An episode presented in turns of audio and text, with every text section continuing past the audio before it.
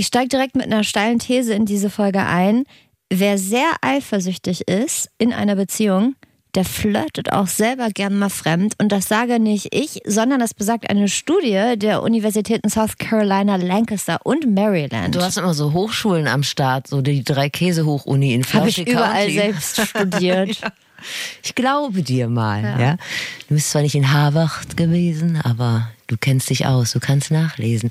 Aber ähm, du meinst sowas wie, wenn mein Partner so halb so lebensfroh durchs Leben geht wie ich selber, dann liegt er oft und zwar nicht alleine, wenn ich das so zusammenfassen ja, darf. So ungefähr. Ich, Eifersucht ist ja so ein bisschen auch wie Pollenallergie. Manche haben das, manche haben das nicht. Es kann aber auch irgendwann einfach aus dem Nichts auftauchen und dann ist es, glaube ich, scheiße soll Pollenallergie im Folgenden unser Codewort sein. Leidest du unter Pollenflug? Nee, ich bin dafür viel zu selten draußen auf jeden Fall. Aber ähm, um Eifersucht kümmern wir uns heute. Und ich glaube, die ist vielleicht sogar ein bisschen schlimmer als juckende Augen und laufende Nasen. Sag das nicht einem Allergiker. Das ist absolut keine normale Frageplattform, aber hier wird zu jeder Frage eine Antwort geboren. Das ist das Sprungbrett, durch das ihr zum Verständnis kommt. Guten Tag, das ist das Flexikon. Ein Podcast von Enjoy vom NDR mit Steffi Banowski und Anna Radatz. Das ist ein Laber-Podcast mit Bildungsauftrag für wichtige, unbequeme, viel zu selten gestellte und manchmal auch peinliche Fragen des Lebens. Die wollen wir beantworten mit Hilfe von Leuten, die es wissen müssen. Und das ist hier die Frage. Eifersucht. Kann man da was machen? Ganz kurz, letzte, ja. letzte Woche Sucht, diese Woche Eifersucht. Und nächste Woche? Ist da Struktur drin bei dir? Ich habe mir das äh, mal angeguckt, was das heißt, Eifersucht. Wenn es dich interessiert. Hast du äh, den, den Wikipedia-Eintrag dir durchgelesen? Oder? Das ist ähm, übersetzt sowas wie die bittere Krankheit, die Seuche der Verbitterung. Oh Cool. Das wird eine schöne Folge.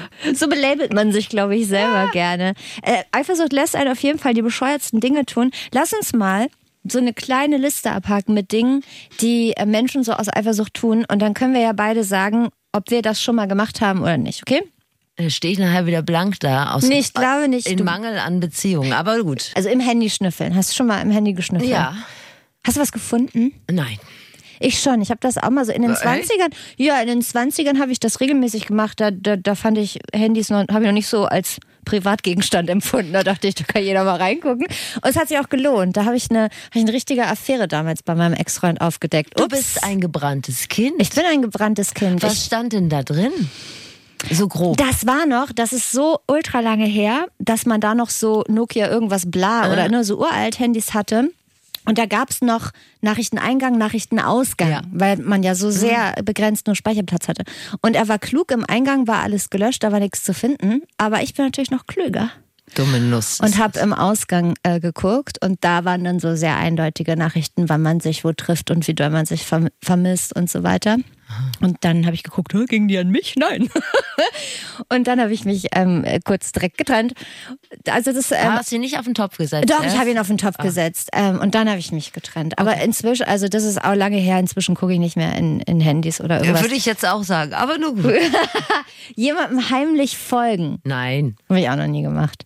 Ähm, Ex-PartnerInnen im Netz stalken, also nicht eigene. Ja, natürlich. Ja, aber so, wie weit gehst du dann so mit deiner Recherche, tiefen Recherche? Äh, was meinst du? Also ich, ich google dann vielleicht einmal, welchen Namen weiß, google ich einmal Namen, dann gucke ich mir die an und denke, ah, guck mal, und dann ist auch gut. Aber es gibt ja Leute, die, also ich kannte mal jemanden, der hat sich, weil er den Ex-Freund seiner Partnerin gestalkt hat, extra ein anonymes Instagram-Profil angelegt, um dem folgen zu können, um dann Bilder und so, ne? Also so weit geht es ja auch. Nee, habe ich nicht gemacht. Okay, das habe ich mir schon gedacht. Ähm, jemandem das Auto zerkratzt? Nee, nicht aus Eifersucht. ich sagen, mir wurde gerade noch mal aufs Butterbrot geschmiert, dass ich manchmal Probleme habe, in Parkhäuser zu fahren. Aber nö, nicht mit Absicht. Die Liste ist, glaube ich, endlos auf jeden Fall, weil Menschen wenn die richtig doll eifersüchtig sind, dann hat die Vernunft, glaube ich, nicht mehr viel zu sagen. Dann regieren Verfolgungswahn und Impulsivität. Eine herrliche Mischung. Deshalb wollen wir heute mal versuchen rauszukriegen, warum wir überhaupt eifersüchtig sind und vor allem, wie man da irgendwie von wegkommt. Weil ich glaube, niemand ist gerne eifersüchtig. Ich glaube, es ist nichts, ist kein Hobby. Nee, und man ist auch nicht gerne mit jemandem zusammen, der eifersüchtig ist. Ist auch kein Hobby. Ich finde, da kann man auch mal gemeinsam dran arbeiten, weil das kann auch ein ziemlicher Killer sein. Das kenne ich allerdings. So, äh, gut. Ähm, so, haben wir das auch. So, äh, schnell weiter im Thema. Ein kleiner ähm, Ausblick auf äh, unsere FlexpertInnen heute. Ich habe mit Dr. Moritz Ischebeck gesprochen. Er ist sozusagen der Christian Drosten der Paartherapie, Psychotherapeut aus Potsdam und der hilft genau da, wenn die Eifersucht die Beziehung killt. Und ich habe, also wir haben in dieser Folge mal etwas anders gemacht. Und zwar haben wir quasi was zusammen unternommen, Steffi und ich. Normalerweise interviewen wir unsere FlexpertInnen ja getrennt voneinander, stellen uns dann die Antworten vor. Äh, diesmal haben wir das aber gemeinsam gemacht mit Katrin Altschner. Warum, erzählen wir später. Katrin ist weder äh, Psychologin noch studierte Eifersuchtsexpertin oder irgendwas, aber Katrin hat Erfahrung mit Polybeziehungen, mit polygamen Beziehungen zum einen, also wo auch Sex mit anderen erlaubt ist, und polyamoren Beziehungen zum anderen, also wo man mehrere Liebesbeziehungen richtig ähm, zeitgleich führt. Und lasst mich spoilern, auch in diesen Beziehungskonstrukten ist Eifersucht ein regelmäßiger Gast, weil nur wenn man sich auf Polybeziehungen einlässt, heißt es ja noch lange nicht, dass man komplett entspannt und null eifersüchtig ist. Und Katrin hat äh, uns ein bisschen von ihren Erfahrungen erzählt und das ist sehr spannend, das hört ihr später. Das kann man ja wohl schon mal spoilern, dass wir danach ziemlich fertig waren. Komplett. Ja, das war. Das hat für Gesprächsstoff gesorgt. Ich würde gerne mit einem reißerischen Einstieg starten. Endlich habe ich nämlich mal einen Fuß in die Tür zum True Crime Podcast mm. gesetzt. Und da will ich ihn auch gar nicht mehr rausnehmen, denn wir wissen, das sind erfolgreiche Podcasts. Ja. Da kommt richtig viel Kohle rum. Ja. Mal gucken. Das ist unser Ziel langfristig. Also, ich habe mit Axel Petermann gesprochen. Ähm, sagt euch jetzt vielleicht nicht, aber ich sage euch, er ist eine Legende. Einer der ersten, wenn nicht sogar der erste Profiler Deutschlands. Dann war er Leiter der Mordkommission Bremen. Mittlerweile ist er pensioniert und wo andere an ihrem Handicap arbeiten, geht Axel Petermann immer noch ungeklärten Fällen nach, wenn ihn die Hinterbliebenen beauftragen und wenn er den Fall irgendwie spannend findet. Außerdem hat er über seine Arbeit einige Bestseller geschrieben. Er ist also unser Mann. Eine Sache hat nicht so gut geklappt, äh, die Videoaufnahme. ich bekam einen Screenshot von Steffis ähm, Videocall mit Herrn Petermann und was hattest du noch drunter geschrieben? Wir haben einige Probleme. Also sagen wir mal so, er war die ganze Zeit, stand er auf dem Kopf. Und war das wirklich durchgängig so? Er stand durchgängig auf dem Kopf und als er das versucht hat äh, zu beheben, das Problem, standen wir für ihn zumindest beide auf dem Kopf. Ist egal. Naja, also ich musste auf jeden Fall die ganze Zeit lachen, aber ich glaube, das hat dem Inhalt keinen Abbruch getan. Ich frage ihn mal, ob ich das Bild vielleicht bei Instagram posten kann. Das wäre so schön. Das war auch wirklich schön. da solltet ihr uns sowieso folgen. Nur mal, so. Nur mal ein Tipp. Herr Petermann, Eifersucht. In Krimis ja immer ein Tatmotiv, aber stimmt das auch mit der Realität überein? Das ist leider so, dass Eifersucht oder Trennungsproblematiken dazu führen können, dass Menschen sterben, insbesondere Frauen. Allerdings sollten wir uns über den Begriff Eifersucht unterhalten und fragen, ob es tatsächlich die Eifersucht, die wir alle kennen, wenn wir verliebt waren und merken, oh, das läuft gar nicht mehr so gut, da könnte es eine andere oder einen anderen geben. Diese Eifersucht meine ich nicht. Ich verstehe da eher drunter der Kontrollverlust, der Verlust von Macht und Dominanz, letztendlich das Gefühl zu haben, ich bin nicht mehr derjenige, der etwas entscheiden kann, sondern das macht die Partnerin oder die Ex-Partnerin. Und äh, mir geht es deswegen schlecht. Ein solches Momentum kann tatsächlich dazu führen, dass, und da sage ich mal jetzt bewusst, wir Männer dann in diesen Situationen töten. Warum ist das wohl so? Also vielleicht klärst du das auch noch auf, aber warum hat Eifersucht bei Männern einen so viel pathologischeren und gefährlicheren Output im Sinne von, jetzt bringe ich die Alte um, als mhm. bei Frauen. Das hat ja auch viel mit Charme zu tun, ne? Wenn du also wenn du der Gehörnte wenn du der Gehörnte bist, bist richtig und Macht und Dominanz sind da auch hat er ja schon gesagt, eine, eine, spielen da eine wichtige Rolle. Ich entschuldige mich aber jetzt schon bei allen Männern, die hier über den gewalttätigen Kamm auch im Folgenden noch geschoren werden. Ist schon klar, dass äh, nicht jeder, dem dann die Frau flöten geht, dass er direkt zum Tomahawk greift oder wozu auch immer. Aber um das mit ein paar Zahlen vom Bundeskriminalamt zu untermauern, äh, die aktuellsten sind von 2020. Also es gab 146.655 aktenkundig gewordene Fälle von Gewalt in Beziehungen und diese Gewalt in Beziehungen ging in diesem Jahr zu fast 80 Prozent von Männern aus. Da geht es natürlich nicht immer um Eifersucht. Auch Frauen können sehr eifersüchtig sein und greifen nicht direkt zum Butterfly, zumal die ihrem Partner natürlich meist körperlich unterlegen sind. Das ist auch nochmal mhm. so ein Punkt. Ja, also das ist äh, hier auch so ein abgefuckt heißer Einstieg ins Thema Eifersucht. Also wir wollen noch mal klar sagen, nachher kommen auch noch mal die Frauen zum Zug, die können nämlich genauso eifersüchtig sein. Und es wird Spielen. auch noch ein bisschen harmloser als Massenmord. Ne? Genau. Also Aber interessant fand ich das schon. Also wenn wir mit Axel Petermann fertig mhm. sind. Jetzt habe ich ihn gefragt, ist das denn immer so eine Affektsache mit viel Schnaps vielleicht auch noch oder sind Morde aus Eifersucht geplant? Es ist so ein, ein schleichender Prozess, der sich da entwickelt. Letztendlich ist die Tötung die Spitze des Eisberges. Das muss man sagen. Und Frauen, die sich vom Partner trennen, denen muss bewusst sein, das klingt jetzt wirklich schrecklich, aber denen muss bewusst sein, dass in diesem Moment das größte Risiko in ihrem Leben entsteht, dass sie getötet werden können durch eine Gewalttat. Erinnerst du dich noch an unsere Folge zum Thema, wie man Schluss macht? Ja. Da habe ich doch mit, mir ist sein Name entfallen, es tut mir total leid, aber ähm, dem Schlussmacher, dem gesprochen. Schlussmacher gesprochen, der eine Agentur hat, wo ähm, Schluss gemacht wird, der ja auch ganz viele Geschichten erzählt hat von Frauen, die zu ihm gekommen sind und ihn um seine Dienste gebeten haben, weil sie einfach schlichtweg Angst um ihr Leben hatten, wenn sie sich von ihrem Partner trennen. Genau aus dem Grund. Also Gesellschaftsschicht ist übrigens egal. Also es sind nicht nur irgendwelche Assis, die zur Machete greifen oder äh, äh irgendwelche Morde, die ausschließlich auf dem Perser von Susanne Klatten passieren. Mhm. Also das funktioniert und das passiert wirklich in allen Bildungs- und in allen Einkommensschichten. Eifersucht kennt kein Kontostand für dich an dieser Stelle. Schönes, schöner Merk. Kann man sich als Wandtattoo schön Richtig, über den da ich auch Küchentisch Was mich noch interessiert hat, ist wie, also wie bringen sich Menschen aus Eifersucht um? Bei dem Mann ist es doch in der Regel so, dass geschlagen wird und parallel dazu wird gewirkt, wird gedrosselt. Intimizide, also die Tötung des Intimpartners, sind Taten der Nähe. Frauen hingegen haben ein Problem, dass sie doch dem Partner körperlich unterlegen sein können. Und sie müssen deshalb abwarten, bis der Mann schläft. Und manchmal versucht man das eben halt äh, zu unterstützen, indem man dafür sorgt, dass er viel Alkohol trinkt oder dass er Tabletten einnimmt, die man ihm heimlich gibt. Ja, und dann töten Frauen schnell, effektiv, nachhaltig, also erschlagen, erschießen, erstechen. Gibt übrigens Sachverhalte, da weiß Axel Petermann schon auf den ersten Blick, hier wurde eine Partnerin aus dem Weg geräumt. Vermisstenfälle. Frauen verschwinden und es dauert seine Zeit, bis denn vom, vom Partner, vom Verlassenen überhaupt eine Vermisstenanzeige erstattet wird, meistens auf Druck der Familie, der Eltern der verschwundenen Frauen oder von Arbeitskollegen und letztendlich immer so eine Weigerung des Mannes zu sehen ist, ach, die wird ein paar Tage unterwegs sein und, und dann wiederkommen oder die hat einen anderen.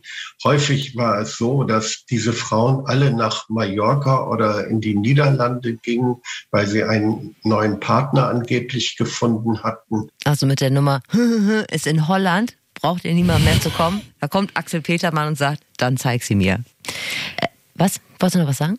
Nee, ich wollte nur, das ist so ich bin nur einfach. Mit welcher Klarheit er äh, über das Thema spricht, hat mich auch sehr. Ja, und auch nochmal so vor Augen geführt zu kriegen, was Leute aus Eifersucht zu tun oder einfach, weil sie Angst haben, jemanden zu verlieren oder weil sie verlassen werden. Also ich habe mich, wenn ich mal verlassen wurde, kaum getraut, per WhatsApp zu sagen, dass ich das jetzt gerade schade finde, weil ich nicht übergriffig sein wollte und dachte, naja gut, ich bin halt traurig, aber ist ja seine Entscheidung. Was willst du machen? Ja. Aber zu sagen, ach, du willst nicht mit mir zusammen sein, dann lebst du jetzt nicht mehr das ist, also geht in einen gesunden Kopf gar nicht rein. Und ich fand so. das auch so interessant. Ich habe mir überlegt, ich bin auch manchmal eifersüchtig, aber aus anderen Gründen, aus Neid und aus Missgunst. Exakt. Ich nehme ja aus, weil man sich selbst vergleicht. Also ich merke das auch, wenn ich eifersüchtig bin, dann merke ich, die Person hat irgendwas, was ich vielleicht auch gern hätte mhm. und deshalb bin ich dann eifersüchtig. Ja, ja, ja. Und dann habe ich ihn auch gefragt, ob es auch den Fall gibt, dass man quasi den Konkurrenten oder die Konkurrentin aus dem Weg räumt. Ja. Mag es geben, ist ihm aber nicht äh, untergekommen. Also scheint nicht so häufig zu sein. Wäre mein erster Impuls, ne?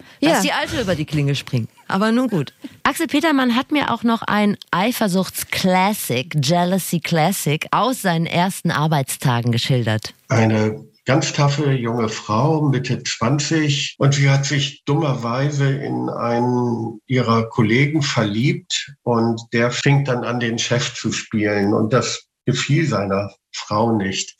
Und als sein Verhalten immer, immer schlimmer wurde, hat sie ihm dann gesagt, sie würde sich von ihm trennen. Das hat er aber nicht akzeptieren wollen. Und dann hat er sie abends aufgesucht in ihrem Büro und hat sie dann erwürgt, erdrosselt und eingeschlossen in dem Büro. Er ließ sich dann letztendlich nur dadurch überführen, dass er den, den Briefkastenschlüssel zur Firma in seinem Besitz hatte. Es gab nur diesen einen Briefkastenschlüssel und den hatte sie stets bei sich. Und er war so eifersüchtig und wollte auch über ihren Tod hinaus wissen, was sie denn so an Papieren bekam, dass er ihr nach der Tötung den Briefkastenschlüssel abgenommen und äh, für sich behalten hat. Da wäre ein klärendes Gespräch mit Dr. Moritz Ischebeck, mit dem wir später noch sprechen, doch von Vorteil gewesen. Starke Überleitung. ja. Ja, wir kommen zu einer etwas jugendfreieren, etwas seichteren Form der Eifersucht. Ich wollte mich noch kurz bei Axel Petermann bedanken. Dafür ist es jetzt zu spät. Danke, jetzt hätte Axel ich ja schon Petermann angefangen. und danke für meinen kleinen Ausflug ins True Crime Genre. Das war sehr schön gewesen. Meine Gesprächspartnerin, Anführungszeichen, ist unsere Gesprächspartnerin geworden. Steffi und ich haben sie zusammen interviewt. Das hat sich so angeboten, weil Katrin Altschmer hat einen Podcast. Er heißt Intimbereich, wird produziert von unseren Kollegen von 1 Live vom WDR. Da geht es um Beziehungsthemen und um Sexthemen. Und Steffi und ich sind in der neuen Folge vom Intimbereich zu Gast. Könnt ihr euch äh, anhören, überall, wo es Podcasts gibt. Und andersrum haben uns gedacht, dann kommt Katrin zu uns ins Flexikon. Und weil wir entsprechend eh schon zusammengeschaltet waren, haben wir uns gedacht, dann können wir auch direkt gemeinsam mit Katrin über Eifersucht sprechen.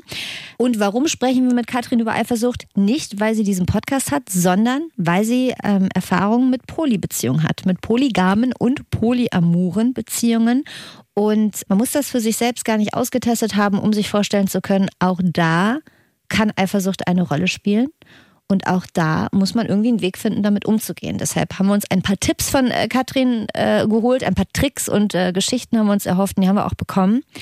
Und das sehr schöne Gespräch mit Katrin, das äh, hört ihr jetzt. Wir sind eingestiegen mit der Frage, wie man sich das Gespräch so vorstellen muss, wenn man seinem Partner sagt, äh, du übrigens, da gibt's noch einen anderen. Und der bleibt. Fairerweise muss man sagen, ähm, man schafft es ja auch in Polygamen, in offenen Beziehungen, man kann ja auch bescheißen.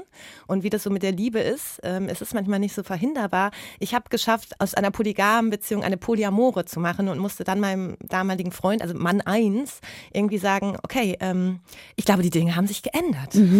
Wie viele Sachen laufen denn da so maximal äh, zeitgleich? Also ich bin ja eigentlich ein sehr treuer Mensch und ich kann sagen, weil ich immer Intensität suche und weil ich sehr, ich bin schon sehr kümmernd ähm, um die Menschen, die ich liebe.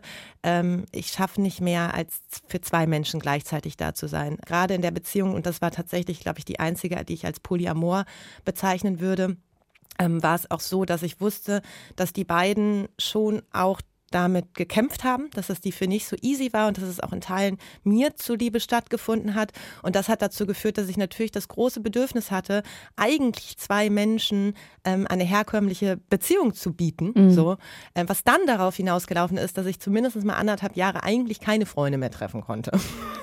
Stimmt, das ist auch ein wahnsinniger Zeitaufwand. Ja, ja ich habe immer sehr gerne Silvester und Weihnachten gearbeitet, weil dann war das Problem geklärt.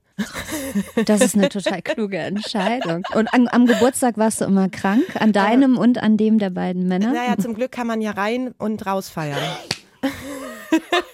Das sind die praktischsten Hinweise, die ich mir, also so äh, praktische Hinweise hatte ich mir gar nicht erhofft für dieses Also Gespräch. an der Stelle vielleicht einfach schon mal einen krassen Disclaimer. Ähm, ich glaube, es gibt Menschen, denen es ist besser gelungen als mir, offene Polybeziehungen zu führen, weil ich doch schon auch immer wieder gemerkt habe, ähm, ich stoße da an meine Grenzen, die Menschen um mich herum stoßen an meine Grenzen und ich glaube, ähm, es müssen schon alle Menschen, die da mitmachen, sehr, sehr davon überzeugt sein. Und mir ist es zumindest äh, nicht gelungen bisher. Kommen wir gleich nochmal drauf mhm. zurück. Ich interessiere mich sehr für das Gespräch, das du geführt hast, um deinem Mann eins. Mhm zu erklären, dass du jetzt auch noch eine weitere Beziehung eingehen möchtest. Also ich muss vielleicht sogar noch mal ein Stück vorweggreifen. Äh, ich habe Mann eins kennengelernt und bin gerade aus einer offenen Beziehung gekommen, die wahnsinnig vor die Wand gefahren ist.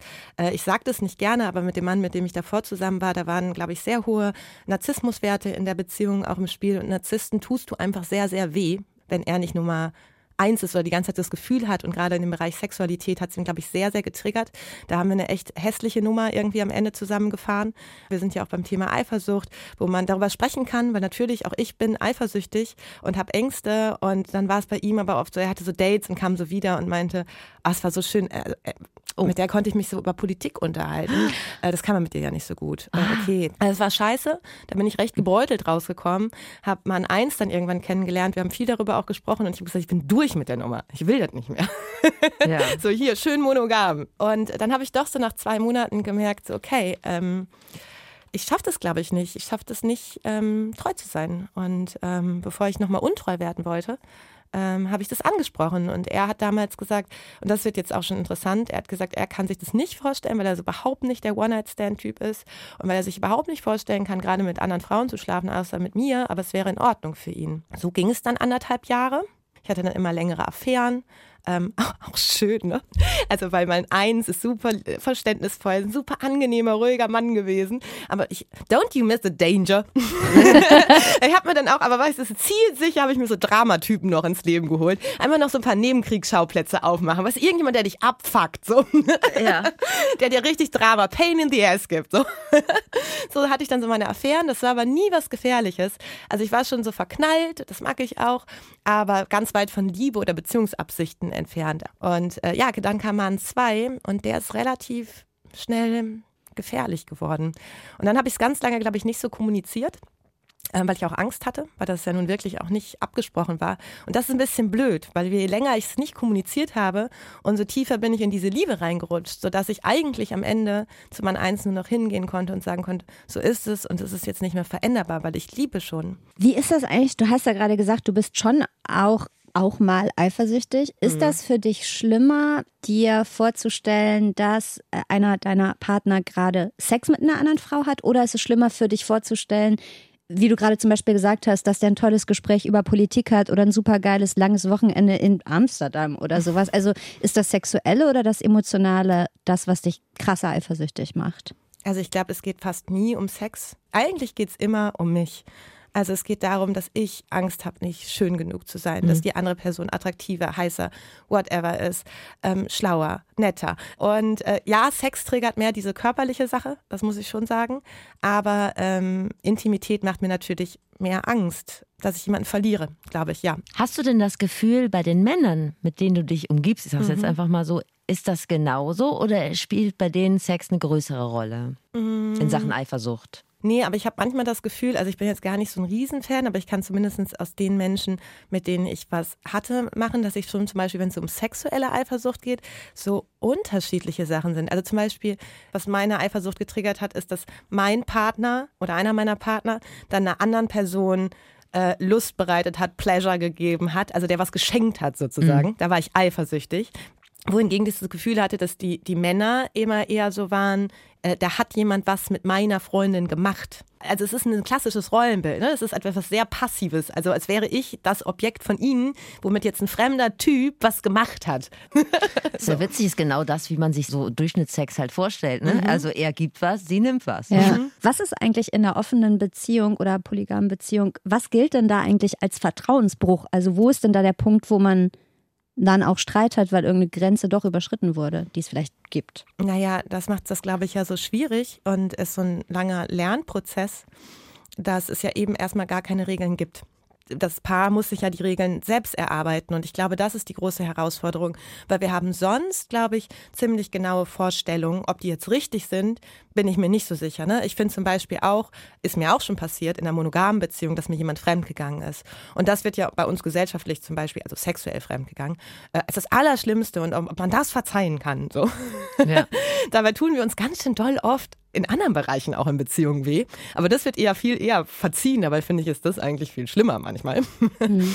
ähm, und das muss man sich aber als Paar irgendwie ganz doll selbst erarbeiten, weil man ja einfach gar nicht so viele Role Models hat und viele Menschen es dann auch wieder anders machen. Und dann kommt noch hinzu, dass ähm, man manche Sachen einfach auch noch nicht weiß. Man weiß vielleicht noch gar nicht, wie fühlt sich das an, wenn mein Freund jetzt auf ein Date geht. Mhm. Wie fühlt sich das an, wenn er wiederkommt? Ähm, wie fühlt sich das an, wenn eine Person vielleicht bei uns zu Hause ist und ich gesagt habe, das ist okay. Und manche Sachen, glaube ich, lernt man dann erst im Prozess und muss dann zusammen irgendwie auch wieder einen, einen Grenzen, also vielleicht sind es gar keine Regeln, sondern einen persönlichen Grenzenkatalog entwickeln. Ja, und über diese Grenzen kann natürlich auch in offenen Beziehungen darüber hinausgegangen werden oder jemand tut einen weh damit. Das klingt nach sehr viel Beziehungsarbeit und nach sehr viel Gespräch. Wenn du jetzt wusstest, dass äh, einer deiner Partner jetzt mhm. mit einer anderen Partnerin oder einem anderen Partner, ich weiß ja nicht, mhm. wie die da so aufgestellt sind, unterwegs war und du wusstest, die sind jetzt, die machen was Schönes zusammen, mhm. wie auch immer das endet, ob das Sex ist oder ob die zusammen was trinken gehen oder so. Was hast du denn dann in dieser Zeit gemacht? um mit deiner Eifersucht, die du vielleicht hast, oder um dir einfach eine gute Zeit zu machen? Also die unreifen Anteile an mir besaufen sich. Nein. Ach, sie ist mir so nah. Ich besaufe mich und besorge mir auch ein Date. Ja. Das ist sehr unreif, das weiß ich auch, ist aber durchaus vielleicht auch schon mal vorgekommen. Also mir hat es dann schon auch gut getan, wenn ich gemerkt habe, das wird jetzt schwierig für mich irgendwie unter Leute zu gehen. Ne? Wie bei Liebeskummer zum Beispiel. Dass es manchmal dann schon auch gut ist, sich einfach abzulenken. Aber eigentlich finde ich, es, es geht nicht darum, finde ich, die Eifersucht ähm, wegzumachen die ist ja auch erstmal für sich genommen in Ordnung. Das ist ein Gefühl wie viele andere Gefühle auch, die wir haben können. Und es ist ja eigentlich auch immer eine Chance zu gucken, warum bin ich eifersüchtig? Also was genau ist es jetzt gerade oder was genau tut weh und was so bei einem selber liegt? Warum muss ich mich jetzt mit anderen vergleichen? Oder ähm, hätte mein Partner mir mehr Sicherheit geben können in dem Moment? Oder, das fände ich zum Beispiel total interessant, also während ich bei Mann 1 der Sicherheitsmann ganz wenig Bedenken hatte, wenn er sich mit jemand anders getroffen hat, hat mir bei Mann 2 das immer total wehgetan, weil ich aber auch, und dafür kann Mann 2 gar nichts, weil er ist ja nur so, wie er ist, ähm, ich hatte immer das Gefühl, ich bin so im Mangel bei dem. Ich hätte gerne mehr Sex von dem gehabt. Ich hätte gerne mehr Nähe und noch mehr Liebe gehabt. Aber dann war er einfach nicht so gut, das so auszudrücken, obwohl er mich geliebt hat. Und das heißt, also stellt euch das so vor, bei Mann 1 saß ich an so einem fetten Buffet All You Can Eat. So. und mit Mann 2 habe ich mich immer so ein bisschen gefühlt wie auf dem Empfang, wo zwischendurch die, die Frau mit den Häppchen oder der Mann mit den Flying Häppchen Dinner. vorbeikommt. So. Und du denkst so, nee, es ist wirklich nicht in Ordnung, jetzt vier zu nehmen und es wegzuschnappen, so, aber ich habe so Hunger. So. Und ich sag mal so, wenn man hungrig ist, dann teilt man ungern Essen. Kennt man sich eigentlich untereinander im Sinne von, äh, zum Beispiel vor allem in polyamoren Beziehungen, wo das ja dann mehr ist als mal mhm. ein Date oder ein One-Night-Stand, kanntest du die Frauen, mit denen man eins oder man zwei sich sonst noch getroffen hat, beziehungsweise kannten man eins und man zwei sich gegenseitig oder ist das alles Geheimhaltung? Ich glaube, das wäre sehr gesund gewesen, aber man eins und man zwei haben sich nicht kennenlernen wollen. Und das bedauere ich sehr, weil ich glaube, auf diesen polyamoren Füßen ist es sehr schlecht haltbar. Also einfach wegen so Sachen wie Geburtstag habe ich angesprochen. Mhm. Und ich glaube auch, also ich weiß nicht, ob ihr das kennt, ähm, Ex-Freundinnen kennenlernen von neuen Partnern. Mhm. Ähm, die können sehr groß werden in deinem Kopf. Und dann lernt man die kennen und vielleicht mag man die sogar. Ja.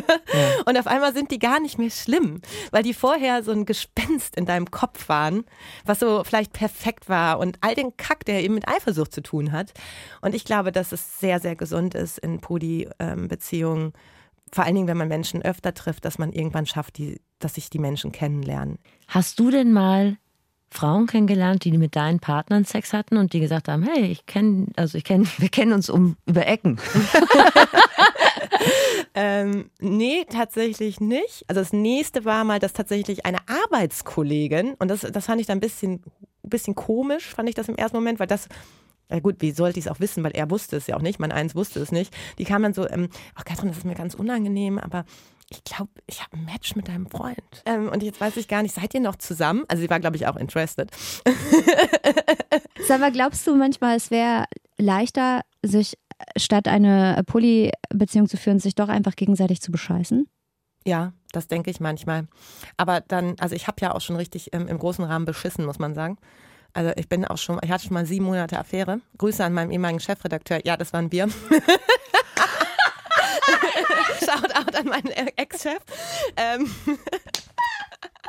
äh, Habe ich wohl schon gemacht. Und ja, äh, ich denke manchmal, also und das, das würde ich auch übrigens jedem verzeihen. Ne? Dafür muss ich das nicht offene Beziehung nennen und war auch in meiner achtjährigen monogamen Beziehung so ey, wenn der Typ irgendwie mal besoffen mit irgendjemand abgestürzt ist, ähm, hatte das so wenig mit uns zu tun, da mussten wir das auch nicht ein anderes Beziehungskonzept nennen. Das war zumindest für mich so. Also, dass ich da schon immer sehr offen war.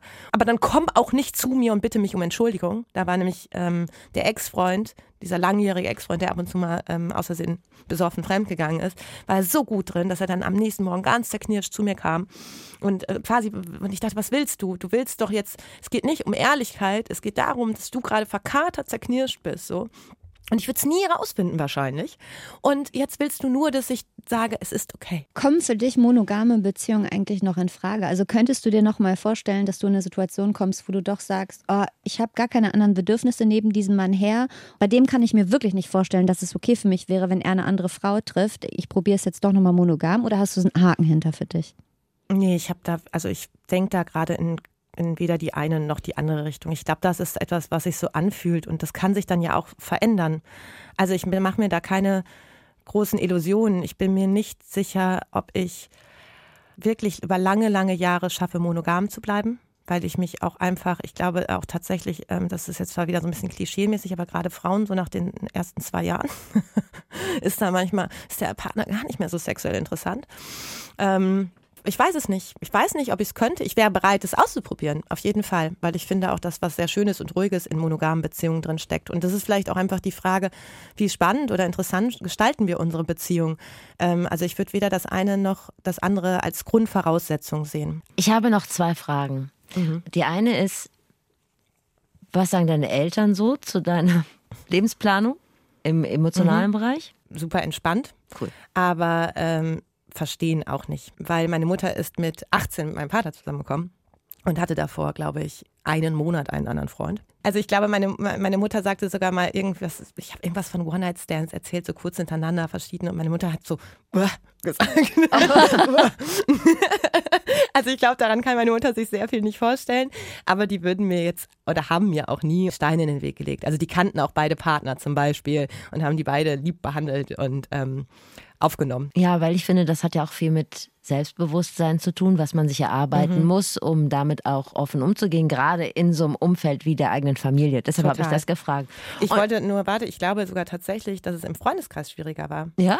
Ja, in dem Sinne, also äh, dieses ganze Fremdgeh-Thema, also, ne, oder das, was die Menschen dann ja weiterhin als Fremdgehen empfinden, selbst wenn es vielleicht committed ist, ähm, macht auch viele Ängste. Ich habe gerade das Gefühl bei, bei Freunden, Freundinnen von mir, die in Partnerschaften sind, ähm, macht das immer Angst und man projiziert doch immer sehr viel aus sich und argumentiert aus seiner Lebensrealität. Nee, es geht nicht um euch.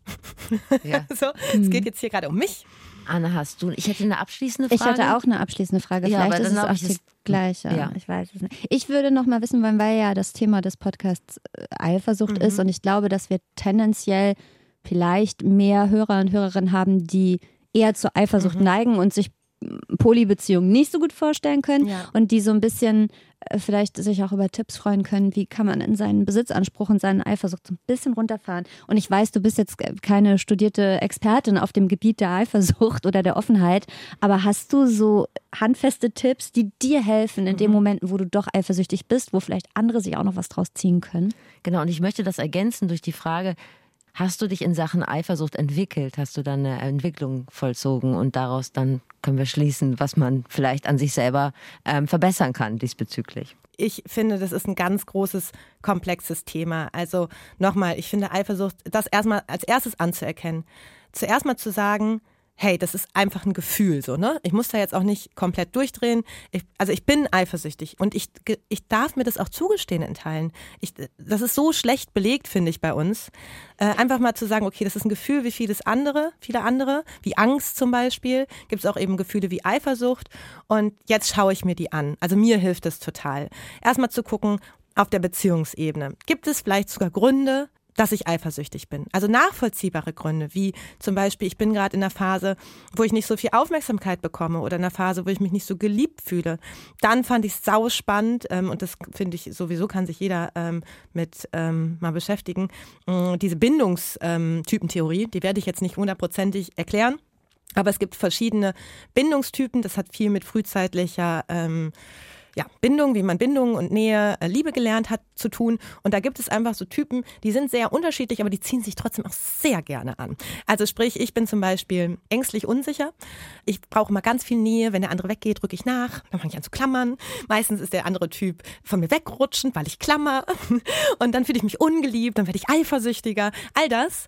Und ich finde, wenn man das einmal so ein bisschen verstanden hat, also das ist, finde ich, mein super Trick, der hat mir bei Eifersucht zumindest sehr geholfen, diese Bindungstheorie zu verstehen und so ein bisschen zu verstehen, warum rückt vielleicht jemand von mir weg und warum rücke ich nach und kann ich dieses Verhalten unterbrechen? Weil bei mir zum Beispiel Eifersucht, ich werde nachrückend. Ich bin eifersüchtig, ich ziehe mich da nicht zurück, sondern ich fange an, auch da zu klammern und meistens wird das nichts Gutes mit sich bringen.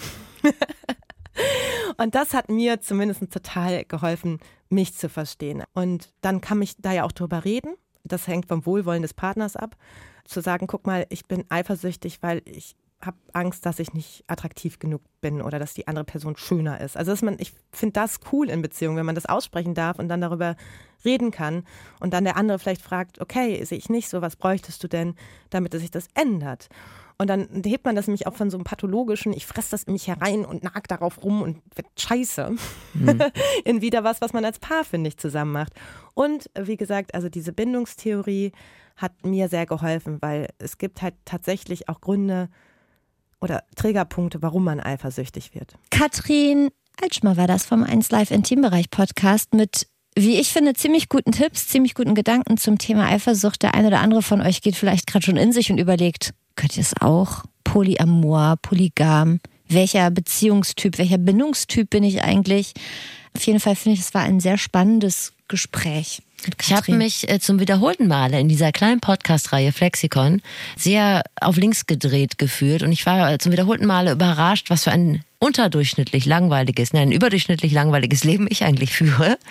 Äh, und ich bin wieder ein bisschen offener geworden. Und ich finde das interessant. Wir machen ja einen Podcast aus Unwissenheit und bei Katrin ist es genau andersrum. Sie ist schon Flexpertin für ihren Bereich, ja. ganz offensichtlich, für den Intimbereich und hat von sich selber aus so viel zu geben.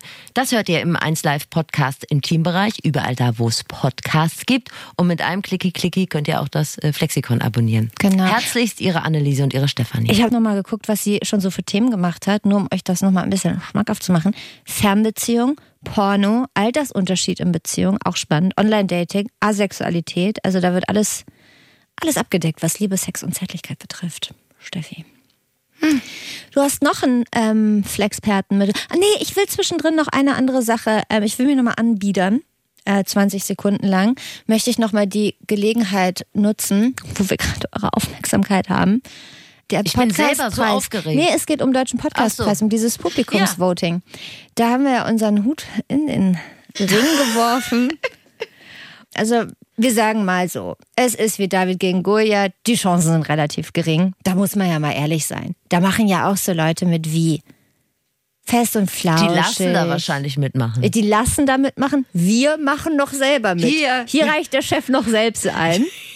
Hier bettelt der Chef noch selbst um Klicks. Und deshalb ähm, würden wir uns von Herzen freuen, wenn ihr beim Publikumsvoting des Deutschen Podcasts Preises für das Flexikon ähm, abstimmt. Ihr findet uns unter der Kategorie Wissen und zwar zu Recht, denn wir vermitteln Wissen. Und äh, ihr könnt aber einfach nach Flexikon suchen oder nein, wir packen es in die Shownotes. Oder? Machen wir das? Du machst immer die Shownotes, deshalb Du bist wie eine Müslischüssel vom Besten. Du hast alles gesagt, was okay, man sagen muss gut. und was für einen guten Start in den Tag notwendig ist. Gut, dann, dann jetzt zum nächsten Flexperten. Dr. Moritz Ischebeck, der ist Psychologe und Psychotherapeut und berät in seiner Praxis auch Paare, deren Beziehung am seidenen Faden hängt. Äh, nicht selten auch aus mangelndem Vertrauen, also aus Eifersucht. Mhm. Herr Ischebeck, wenn in einer Beziehung Eifersucht ein großes Thema ist, lohnt sich das denn überhaupt noch weiter in diese Partnerschaft zu investieren? Eifersucht ist ähm, ja was Universelles, was wir eigentlich alle erleben, mehr oder weniger. Ne? Wichtig ist aber, dass man bei der Eifersucht unterscheidet zwischen dem Gefühl der Eifersucht und dem Verhalten, der, dem eifersüchtigen Verhalten. Und das Gefühl der Eifersucht ist eigentlich eine Verlustangst, die wir dann empfinden, wenn eine uns wichtige Person oder wenn die Bindung zu einer wichtigen Person bedroht ist. Und das eifersüchtige Verhalten ist das Verhalten, was wir zeigen, oftmals, um diese Angst nicht zu spüren oder irgendwie mit dieser Angst umzugehen. Und da muss man, das ist eine wichtige Unterscheidung, weil dieses universelle Gefühl eigentlich jeder hat. Es ist ein evolutionär sinnvolles Gefühl. Aber ähm, das Verhalten per se natürlich ähm, nicht immer sinnvoll ist oder teilweise Beziehungen sehr belastet. Will sagen, jeder Mensch ist eifersüchtig, aber nicht jeder macht dann das Maul auf. Ja, oder Prinzip. bringt jemanden um oder ja. sucht was im Handy oder ja. läuft jemand hinterher. Also nicht so. jeder geht dieser Eifersucht danach, sondern manche behalten das so bei sich und denken sich, ja, finde ich jetzt doof, aber Punkt. Und andere machen einen Riesenfass auf. Richtig. Okay.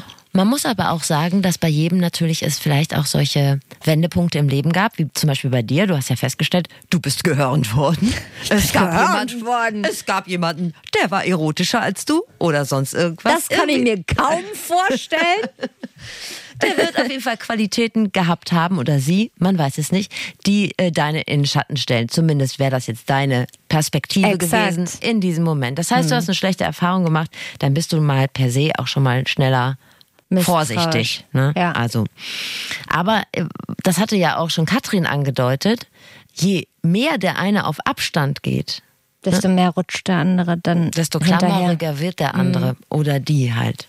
Oftmals gibt es da so Teufelskreise, wo ein Partner, der eher, ich sage mal, eifersüchtige Teil ist und dann eher kontrolliert, dass bei dem anderen Partner aber oftmals das Gefühl auslöst, dass er kontrolliert wird und seine Autonomie bedroht sieht und er sich dann eher noch weiter zurückzieht, was dann natürlich die Angst bei dem ersten Partner wieder verstärkt und umso mehr das Gefühl auslöst, ich muss doch jetzt wieder Kontrolle über die Situation gewinnen.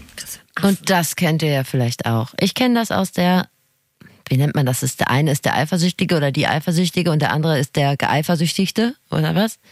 Ist der Geeifersüchtige. Ich bin die geeifersüchtigste Gesichtet Dings.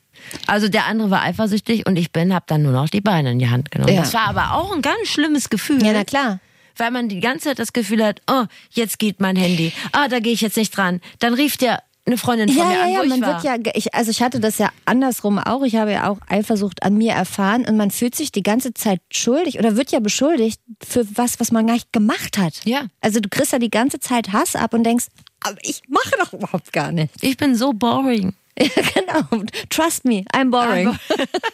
Auch ein schönes Wandtattoo. Ja. Aber das ist natürlich mega kacke. Das sind ja alles Gefühle, um die kommst du nicht drum herum. Ne? Also sowohl wenn du eifersüchtig bist, als auch wenn du, ich nenne das jetzt mal gestalkt wirst. Das ja. ist alles, das sind alles Scheißgefühle. Und da musst du erstmal mit klarkommen. Kann man nicht mal eben ausblenden. Da muss man sich richtig reinknien. Da gehört Arbeit dazu, um das zu bewältigen. Oh, Beziehungsarbeit, ja, Steffi, ist unser Lieblingswort. Mach doch Moritz Ischebeck mal an naja, da kann ich versuchen zu lernen, mit diesen Gefühlen anders umzugehen. Ne? Es kann kurzfristig manchmal vielleicht sein, dass ich sage, okay, wenn ich das Gefühl habe, dann rufe ich einen Freund an ne, oder eine Freundin an, die mich dann zum Beispiel zurückhält davor, das zu tun. Das kann sein, dass, es, ne, dass ich mir in dem Moment sagen, ne, versuchen muss, Vertrauen in mich selber zu geben und in meine Liebenswürdigkeit. Das heißt, dass ich mir selber das Gefühl gebe, nee, ne, der liebt mich doch es kann aber auch sein, wie gesagt, dass das so intensiv ist, dass man vielleicht sich dann auch professionelle Hilfe holen muss. Der beste Weg, aber auch ein Stück weit der schwierigste Weg, diese Gefühle zuzulassen, die wahrzunehmen, die akzeptieren und dann entsprechend der Gefühle selbstfürsorglich mit sich selber in dem Moment umzugehen. So wie Katrin das einfach auch gesagt hat. Ne? Ja, aber das ist ja wahnsinnig schwer. Man ist wahnsinnig Wenn schwer. ich sage, ich bin liebenswürdig, dann denke ich aber, aber guck mal, die hatte schönere Beine als ich. Das ja, bleibt ja immer. Und ich wäre da auch eher bei Katrins anderem Impuls, von dem sie uns erzählt hat. Und zwar, wenn in ihr das Gefühl der Eifersucht hochkommt, dann ruft sie selber jemanden an, mit dem sie sich ablenken kann, um sich besser zu fühlen. Das ist auch mein unerwachsener, dummer Move. Funktioniert aber nicht immer, ja. sagt Dr. Moritz Ischebeck, weil im Hintergrund bleiben die Gefühle genau. ja bestehen. Das heißt, du blendest sie nur aus und im Zweifel wachsen die einfach noch hinter dir, während du dich ablenkst ja. und dir einen auf die Mütze gießt oder zum Schwarzlicht-Minigolf gehst oder was man so macht, um sich abzulenken. weiß ich nicht. Es hilft ja häufig die Sachebene. Also, dass man sagt, pass mal auf, wir haben uns gerade erst letzten Donnerstag kennengelernt. Warum soll der jetzt schon fremd gehen? Zum Beispiel. Oder dass man sich sagt, das matcht doch super mit uns. Wie häufig passiert denn sowas, dass man sich wirklich so gut versteht? Das passiert wirklich selten. Warum soll der das aufs Spiel setzen? Dass man sich da einfach so ein paar Punkte zusammensucht, äh, eine lange Liste macht und guckt so, ja, guck mal, das funktioniert doch alles. Warum sollte er das jetzt Glaubst du an das, was ich ähm, ganz am Anfang der Folge erzählt habe, diese Studie? Glaubst du, dass Leute besonders eifersüchtig sind, die selber dazu neigen, ziemlich viel fremd zu flirten und fremd zu gucken? Also glaubst du daran, dass das einen Zusammenhang hat? Ich würde glauben, dass das auf den ersten Blick einen Zusammenhang hat. Aber dass der, wenn man ein bisschen näher forscht, wird das vermutlich so sein, dass jemand, der viel fremd flirtet, sich von anderen Leuten Bestätigung holt und dass der deshalb einfach ein sehr unselbstbewusster, unsicherer Mensch ist. Ah, ja, so. ja. Und dass es quasi um so über Bande dann gespielt wird. Dr. Steffi Banowski, das hast du klug hergeleitet. Hören Sie mir ruhig öfter zu. Es soll Ihr Schaden nicht sein. Das kann auch totaler Bumsquatsch sein, den ich hier gesagt habe. Ich das würde aber trotzdem jeden True Crime und Sex Podcast mit dir würde ich hören. Gute Nachrichten gibt es, wenn ihr das Gefühl seid, ich bin einfach hoffnungslos eifersüchtig. Das muss nicht immer so bleiben, das kann sich ändern. Man kann natürlich auch eine heilsame Erfahrung in der Partnerschaft machen, ne? wodurch auch wieder ne, mehr das Gefühl von Sicherheit generell entsteht. Steffi, weißt du, was meine heilsame Erfahrung war? Nee. Es ist nicht, also ich, ich erzähle das nicht, weil ich finde, dass das ein guter Tipp ist. Aber weißt du, wann ich angefangen habe, weniger eifersüchtig und entspannter zu sein, nachdem ich selber das erste Mal beschissen habe? Ach, das ist Don't try this at Ja. home, ne? Das ist jetzt nicht gemeint im Sinne Weil von, es keinen Spaß gemacht hat. ja, wie soll Was, ich das was nicht wertig. Nee, es war so dieses, nachdem ich selber betrogen wurde und dann selber mal betrogen habe, habe ich irgendwie gedacht, ja, jetzt habe ich beide Seiten mal erlebt, jetzt kann ich das Thema ein bisschen entspannter ad acta legen mit der Eifersucht. Oder man könnte auch mit den äh, Frauen, äh, mit denen der Partner fremdgegangen ist, einfach mal gemeinsam in eine H&M-Umkleidekabine gehen und einfach mal gucken, was bleibt noch über vom schönen Schein. das wär Im mein Neonlicht, Konzept. im Neonlicht, wenn man, wenn man Bikinis zusammen Ich bleibe jetzt immer anprobiert. so bei dem optischen, das ist natürlich Quatsch. Also ich finde das natürlich auch ganz schlimm, wenn ich mir vorstelle, mein Partner trifft sich mit jemandem, der schlauer ist, so wie Katrin Ja, ja. das auch gesagt hat, der interessanter ist, der witziger ist. Also es geht ja auch um solche Dinge. Aber es hat immer was mit, nicht immer, aber es hat super oft was mit dem eigenen Selbstwertgefühl zu tun. Ne? Ja, Und hat mit es. dem, in dem man glaubt, dass man stark oder eben nicht so stark ist. hat es. Ich wechsle jetzt mal das äh, Thema nicht komplett, aber ich wechsle mathematisch auf die andere Seite. Also denn was äh, Dr. Ischebeck hier sagt, ist ja eifersüchtiges Verhalten. Daran sind eigentlich auch immer zwei beteiligt. Das hat er ja gerade gesagt. Ja. Ne? Also man kann ja diese heilsame Erfahrung haben mit einem neuen Partner oder einer neuen Partnerin. Absolut. Also wenn es gut läuft, dann kann man die Eifersucht abtrainieren, indem man dem anderen versichert, ja, du bist die einzige für mich, Baby, und äh, dem einfach auch mal Das klingt schön in meinen Ohren, wenn du das sagst. ja, ich, ja. Das hast du mir noch Hier nie und jetzt gesagt. Bist du die Einzige für mich, Baby. Indem man auch einfach mal sagt, okay, derjenige hat ein kleines Eifersuchtsproblem, dann gebe ich auch mal ein bisschen was und ruf mal häufiger an oder schick mal eine Nachricht und das gibt einfach Sicherheit. Und wenn das mit der Eifersucht so komplett aus dem Ruder läuft, dann das Gespräch suchen und hier kommt ein Gesprächsvorschlag von Dr. Moritz Ischebeck. Letztendlich geht es ja darum, einen guten Kompromiss zu finden zwischen Verständnis für den Partner. Und das kann man ja immer für die Angst haben. Also man kann ja immer sagen, ne, ich verstehe das, ne, dass das, das schlimm für dich wäre, wenn du mich verlierst. Ne, dafür kann man ja immer Verständnis äußern. Ne? Und ich verstehe auch, dass du ne, dann versuchst, ähm, dieser Angst irgendwie Herr zu werden. Aber, und da ist wichtig, ne, dieses kontrollierende Verhalten natürlich auch zu begrenzen und sich nicht ne, auffressen zu lassen davon quasi. Ne? Und da auch gute Grenzen zu ziehen. Ne? Indem man dann halt sagt, ne? aber wenn du mir so oft hinterher telefonierst, habe ich so das Gefühl, ne? ich will mich am liebsten noch weiter von dir entfernen, weil ich mich so eingeengt fühle. Ich will noch eine Beispielgeschichte erzählen aus meinem weiteren Bekanntenkreis. Da war mal jemand so eifersüchtig, sie war eifersüchtig, dass immer, wenn er so auf so Dienstreise war irgendwo und dann war er abends im Hotel wieder zurück und hat sogar angerufen, um nochmal zu sagen, ich bin jetzt auf dem Zimmer, ich gehe jetzt schlafen, ich wollte eine gute Nacht wünschen und so. Und dann hat die verlangt, dass er sie an FaceTimen soll weil es ihr nicht gereicht hat zu telefonieren, weil sie wollte das Hotelzimmer sehen, ob da wirklich niemand ist. Sind die noch zusammen? Nein. Nein. Surprise. Ich komme nur drauf, weil er ist ja sogar diesen Schritt auf sie zugegangen, weil er wusste, Ja, ja. okay, sie hat, sie ist misstrauisch, also rufe ich sie an, weil offensichtlich tut ihr das dann gut. Und dann hat sie aber noch mehr Und eingefordert. das ist nämlich tatsächlich von der einen wie von der anderen Seite wie so ein straff gespannter Gummi. Ja. Umso mehr du forderst oder umso mehr du drohst, also ich sehe das jetzt immer aus der anderen Perspektive, wenn du mich dauernd anrufst, dann mache ich Schluss, desto mehr quillt die Eifersucht auf Ja. und fliegt einem irgendwann um die Ohren. Wir haben heute so viel, das könnt ihr nicht sehen. Wir arbeiten heute ganz viel, Viel mit, mit den Händen, ganz, ist ganz viel wie eine, Gestik. ja, es ist wie eine, das ist wie eine Partie Twister, die wir heute. Wir sind schon ineinander wir verschlungen. müssen mit der Mimik aber aufpassen, weil wir doch gelernt Ja, haben in der richtig. Folge, wie man Deshalb gut altert. Genau, dass man nicht so viel Mimik machen darf, sonst wird man schnell alt. Deshalb versuchen Steffi und ich jetzt alles mit den Händen auszugleichen, was wir viele Jahre mit Stirn und ähm, Nasolabialfalten gemimt haben. Und das ist anstrengend, das können wir euch erzählen. Ich hatte noch eine Abschlussfrage, Mhm. die dich vielleicht auch interessiert. Erfüllt Eifersucht eigentlich irgendeinen Zweck? Ja, das hilft mir, ne, eine Bindung zu sichern letztendlich. Weil man ja einfach weiß, dass in einer erfüllten Partnerschaft das auch auf die Gesundheit, auf die Psyche einen sehr positiven Einfluss hat. Ne, Und es ist halt so, dass wahrscheinlich Eifersucht auch einfach der Preis für Liebe ist. ne. Das heißt, wenn ich jemanden wichtig nehme, wenn mir jemand wichtig ist, habe ich natürlich damit auch gleichzeitig ne, die Angst, diese Person halt einfach zu verlieren. Ist das nicht ein schöner Schlusssatz? Eifersucht ist der Preis für Liebe. Aber sagt er uns damit, dass ein bisschen Eifersucht immer dazugehört und auch gesund für die Beziehung ist? Oder Natürlich. Also wenn dir, dir jemand komplett egal ist, egal was mit dem ist, wenn du nie dieses Gefühl hast, so, was macht der gerade, wie geht es dem? Und das ist ja schon Eifersucht in einer homöopathischen Dosis. So soll's ja sein. Weil sonst ist er dir egal. Das ist wichtig. ja, das stimmt.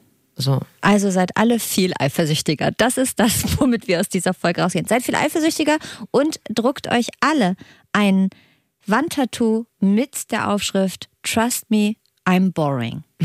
Und dann wird eure Beziehung entspannt. wir, wir hatten drei zitierfähige. ähm, Was noch? Eifersucht ist der Preis der Liebe. Ja. Oh, ich weiß auch, was du meinst. Und Eifersucht kennt keinen Kontostand. oh, das mag ich auch. Ja. Und das ist das Fazit. Jeder ist eifersüchtig. Das eifersüchtige Verhalten ist das, was manchen Probleme macht. Entwickelt für euch, wenn ihr in einer Beziehung seid und eifersüchtig seid, einen Grenzenkatalog. Was ist in der Beziehung okay, was überschreitet Grenzen und was gibt euch ein schlechtes Gefühl? Wenn ihr merkt, hm, wir stecken da echt in einem Teufelskreis fest, einer klammert, der andere nimmt zunehmend die Beine in die Hand, dann wird es allerhöchste Zeit, sich auch mal auszutauschen. Wenn euch die Eifersucht überkommt, nicht ablenken, wegfeiern, ignorieren, sondern mal versuchen reinzufühlen und sich zu fragen, warum bin ich eigentlich gerade eifersüchtig und was ist hier gerade eigentlich mein Problem? Man kann mit einer guten Erfahrung auch raus aus seinem verkorksten Eifersuchtsschema. Manchmal hat Eifersucht tatsächlich auch nachvollziehbare Gründe. Wenn zum Beispiel die Beziehung gerade eh nicht so richtig läuft, dann sollte man aber darüber reden und nicht über die Eifersucht. Kinders, Eifersucht ist der Preis der Liebe. Und check mal, welcher Bindungstyp du bist. Tipp von Katrin. Wenn man sich selbst besser versteht, dann kann man mit dem Gefühl der Eifersucht auch besser umgehen. Und noch ein Hinweis auf einen anderen sehr guten Podcast, ähm, der sehr von Herzen kommt. Also sowohl der Podcast als auch der Tipp von uns. Ähm, auf Jack, der achteilige Podcast über Jack Unterweger. Hab ja, äh, ich habe ja Bekannte aus Österreich und die sagen immer, der fesche Jack. Ja, dem kann ich nur zustimmen. Ich googelte ihn. Das ist allerdings ein Serienmörder Ja. mit Popstar-Status. Und ich will jetzt nicht alle Österreicher über einen Kamm scheren, aber das sind in Teilen ja schon sehr extrovertierte Menschen da zwischen Kitzloch und Ötzis Tanzstadel oder wie die da immer heißen. Also man denke nur an Falco oder HC Strache oder diesen Mateschitz, diesen äh, von Red Bull. Das sind ja Leute mit Ausstrahlung. Geschichte von Jack Unterweger geht so, er sitzt in den 70ern und 80ern im Knast, weil er eine Frau ermordet hat, fängt dann im Gefängnis an zu schreiben und wird ein Literaturstar, besinnt sich dann aber nach seiner Freilassung wieder auf seine Kernkompetenz und mordet weiter. Und das Gruselige finde ich ja, dass er ja aus dem Gefängnis heraus Geschichten für das Sandmännlein geschrieben hat. Oh, ich also habe das gehört. Jeden Abend lief das da im Kinderprogramm, wurden die vorgelesen. ich habe das gehört. Das ist mir auch wirklich so. Ich, ich hatte Gänsehaut. Ja. Ich hatte Entenpelle. Das ist wie eine gruselige Geschichte. Also Geschichte ist auf jeden Fall irre und der Podcast dazu top recherchiert und produziert. Falls ihr Cui Bono mochtet, werdet ihr auch Jack in euer Herz schließen. Jack, Gier frisst Schönheiten, so heißt der Podcast von äh, Malte Herwig in der ARD Audiothek. Könnt ihr euch mal anhören.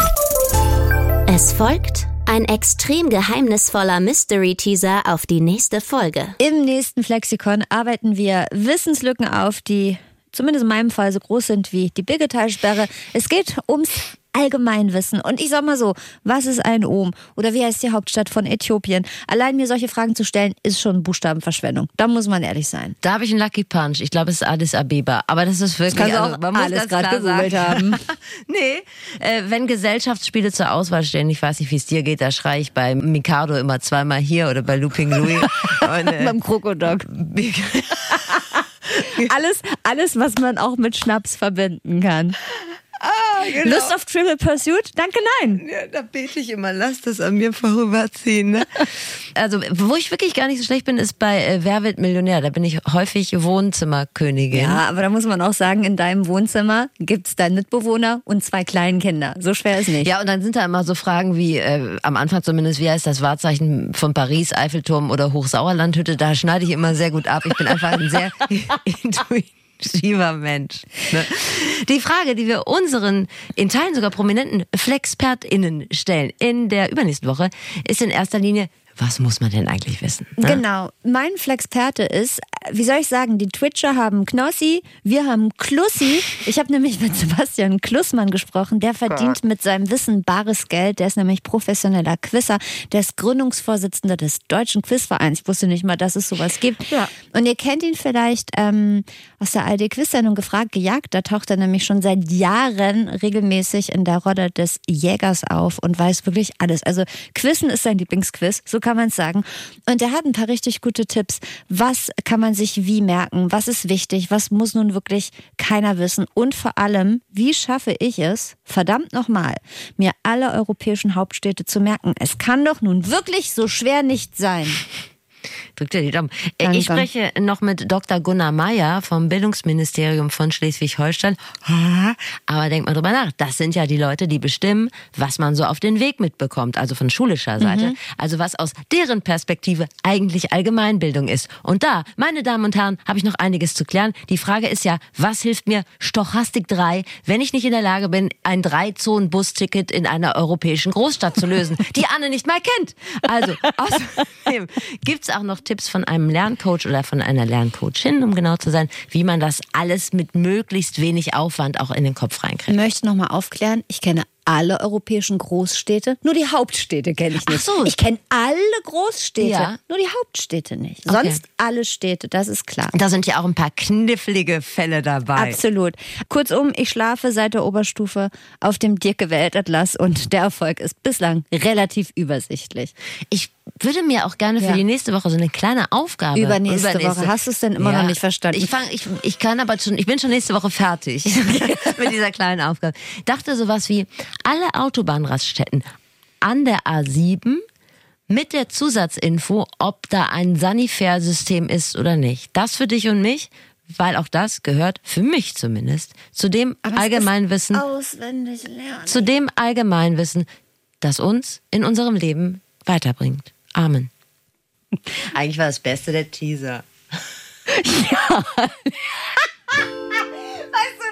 Das ist das Traurigste, wenn man mit einer Folge fertig ist und dann sagt, das Beste in den letzten 30 Sekunden. Wir hoffen, ihr seid so lange dran geblieben.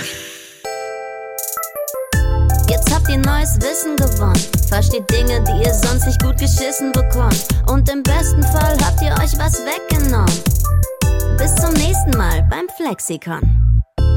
Redaktion Katharina Ratzmann und Dennis Dabelstein. Sounddesign Dennis Terrei. Rap und Stimme Zabi Pilgrim. Social Media Marilena Dahlmann. Moderation Steffi Banowski und Anne Radatz.